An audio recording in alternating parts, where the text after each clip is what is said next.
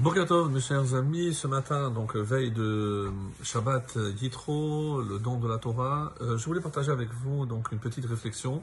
Euh, pour plus, évidemment, euh, je pense de, précision, je vous invite à, écouter le cours euh, que nous avons fait euh, justement hier soir, qui a été mis euh, déjà sur sur YouTube.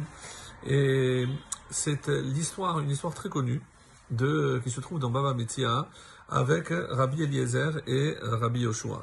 Donc il s'agit d'un four, Toanour Shel Achnai, donc il y a une discussion pour savoir s'il est pur ou impur, mais la, la question technique ne nous intéresse pas, c'est le déroulement. Comment Rabbi Eliezer a voulu prouver qu'il avait raison? Il a dit sortez avec moi et vous allez voir euh, le caroubier qui est dehors, ben je vais lui dire de se déraciner. Il s'est déraciné, deux avis dans la Gemara, un c'est 100 amot, 50 mètres, et l'autre 400. Donc, très difficile de comprendre, parce que je peux avoir une estimation 100 ou 150, mais de passer de 100 à 400, c'est le Maral qui va nous donner une explication très belle. Parce que, euh, qu'est-ce qu'il a invoqué euh, Rabbi Eliezer? C'est son mérite. Et quel était son mérite? Est-ce que c'est ou 100 ou 400 100, c'est le nombre de fois, c'est comme ça qu'il euh, explique le, le Maharal, 100, c'est le nombre de fois qu'il étudiait quelque chose. Et 400, c'est le nombre de fois qu'il enseignait à quelqu'un qui ne comprenait pas. Donc, quel est le mérite? Plus d'apprendre pour soi ou d'enseigner? Donc ça, c'est la discussion. Et donc, il y a les deux avis. Deuxièmement, il a dit, le, euh, personne n'a dit, le caroubier, donc il a dit, vous prenez, vous croyez, le caroubier ne prouve rien, d'accord. Alors, il y avait un cours d'eau, et le cours d'eau s'est mis à couler à l'envers. Et là, ils ont dit, le cours d'eau ne prouve rien. Et pour l'instant, ça c'est les élèves qui, répondent, donc les autres euh, rachamim. Troisième preuve qu'il apporte, alors il dit que les kotelé betamidrash, donc que les murs de la maison d'études le prouvent. Et ils ont commencé à se pencher, et là, pour la première fois, Rabbi Yoshua, qui n'est autre que Rabbi Yoshua ben Hanania, euh, intervient, dit, vous, les murs, donc c'est nous qui discutons, vous, mêlez pas. Et donc on dit à Hamdou, ils se sont penchés, ils se sont tenus, donc ils ne voulaient pas donner raison à l'autre, ils se sont, euh, ils sont restés inclinés. Et la quatrième chose, donc c'est, alors Rabbi Eliezer a dit, si j'ai raison, que le ciel le prouve, et il y a une batte-colle, une voix céleste, qui est sortie et qui a dit, dans toutes les discussions, la halacha est comme Rabbi Eliezer. Et là, euh, les Rachamim m'ont dit, l'eau dit, la euh, Torah n'est plus dans le ciel, c'est nous qui décidons.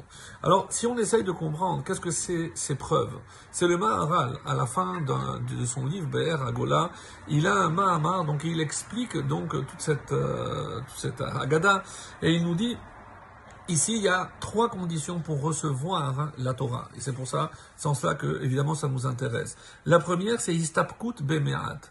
Donc, savoir se satisfaire de très peu.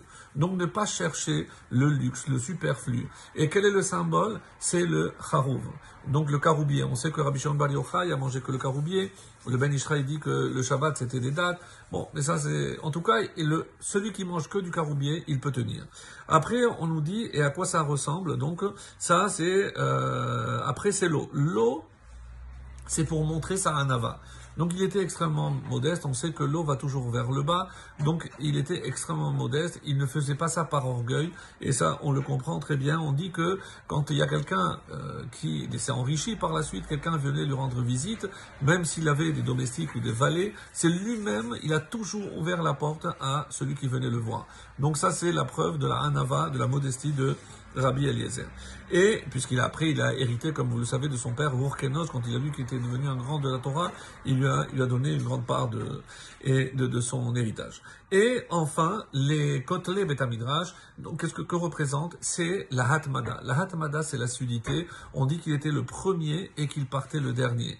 Donc, quand il invoque donc ces trois choses, c'est pour montrer que effectivement eh ben lui, il, euh, était humble, il se contentait de peu et, euh, il était assidu.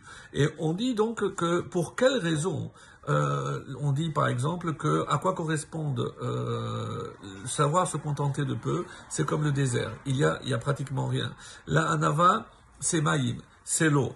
Et la hatmada, donc l'assiduité, c'est comme le feu parce qu'il va toujours vers le haut pour s'élever. Donc c'est trois, les trois éléments par lesquels on reçoit la Torah. Mais on pose la question pourquoi Rabbi Yoshua n'est intervenu qu'au moment où il était question du, euh, des murs du côté Betamidrash par, par rapport à l'assiduité? Il lui a dit cette chose. Il lui a dit c'est vrai que tu es peut-être le premier, mais quand est-ce que tu as commencé à étudier toi Rabbi Yezer? À l'âge de 28 ans, d'après quelques recoupements de la Gemara.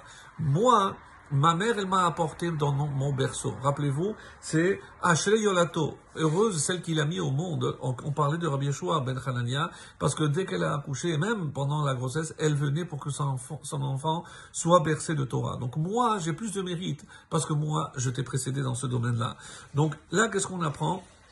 C'est euh, les trois choses dont on a besoin pour recevoir la Torah, c'est savoir se contenter de peu, savoir être humble, modeste et savoir être assidu. Ça, c'est le secret pour recevoir la Torah. Et ils sont représentés par ces trois éléments. Le désert où il n'y a rien, donc très peu de choses, le minimum. Et ben après, il y a l'eau qui va vers le bas, donc c'est l'humilité, la modestie.